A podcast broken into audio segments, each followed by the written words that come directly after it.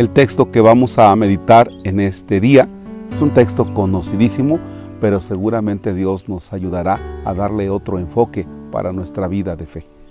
Es el sábado 26 de junio, el Evangelio de nuestro Señor Jesucristo es según San Mateo del capítulo 8, versículos que van del 5 al 17. En el nombre del Padre y del Hijo y del Espíritu Santo. Al entrar Jesús en Cafarnaúm se le acercó un oficial romano y le dijo, Señor, tengo en mi casa un criado que está en cama, paralítico y sufre mucho. Él le contestó, voy a curarlo. Pero el oficial le replicó, Señor, yo no soy digno de que entres en mi casa. Con que digas una sola palabra, mi criado quedará sano, porque yo también vivo bajo disciplina y tengo soldados a mis órdenes.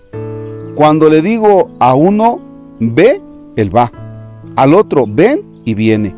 A mi criado haz esto y lo hace. Al oír aquellas palabras se admiró Jesús y dijo a los que lo seguían, yo les aseguro que en ningún israelita he hallado una fe tan grande.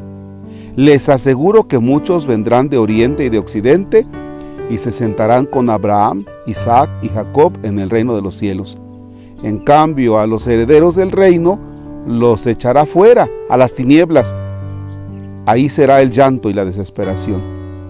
Jesús le dijo al oficial romano, vuelve a tu casa y que se te cumpla lo que has creído. Y en aquel momento se curó el criado. Al llegar Jesús a la casa de Pedro, vio a la suegra de este en cama con fiebre. Entonces la tomó de la mano y desapareció la fiebre. Ella se levantó y se puso a servirles. Al atardecer le trajeron muchos endemoniados. Él expulsó a los demonios con su palabra y curó a todos los enfermos. Así se cumplió lo dicho por el profeta Isaías. Él hizo suyas nuestras debilidades y cargó con nuestros dolores. Palabra del Señor. Gloria a ti, Señor Jesús. Fíjense cómo cierra el texto. Él hizo suyas nuestras debilidades y cargó con nuestros dolores. Jesús se echa encima lo nuestro. A veces hay mamás que cargan con la vida de los hijos. A veces hay hijos que cargan con la problemática, la salud de los papás. O sea, lo que al otro le pasa, lo asumes como tuyo.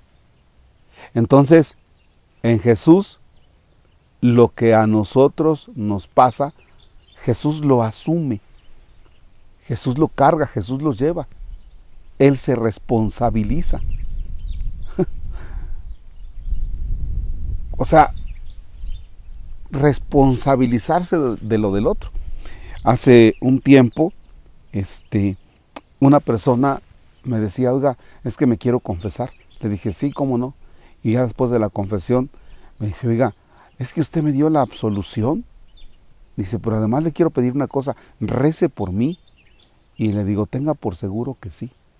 Dice, es que para que yo deje este pecado me va a costar mucho. Ya me confesé ahora, he renunciado, pero seguro que me va a estar dando guerra. Así es que rece por mí. Y que sí, rezo por ti. Dice, qué atrevimiento haberme dado la absolución, Padre. Digo, ¿por qué? Dice, porque quiere decir que usted va a cargar entonces este, con, con mi conciencia. Y le dije, oye, sí es cierto. O sea, yo soy el administrador del sacramento de la reconciliación, yo lo administro, no soy el dueño. Entonces dice, cuando llegue yo al cielo, yo le voy a decir a Dios, pues ahí está Él, Él tiene la culpa, ¿no? Él me dio la absolución y dije, oye, sí es cierto, qué bárbaro. Realmente de eso se trata. Jesús se echa encima las cosas que te corresponden a ti. Jesús se echa encima las cosas que te corresponden a ti. Entonces, él, él, carga contigo. Cuando tú contemples la cruz, contempla la cruz diciendo, Jesús está ahí porque al que le tocaba estar en la cruz era a mí. Pero Jesús cargó con mis debilidades, con mis fragilidades.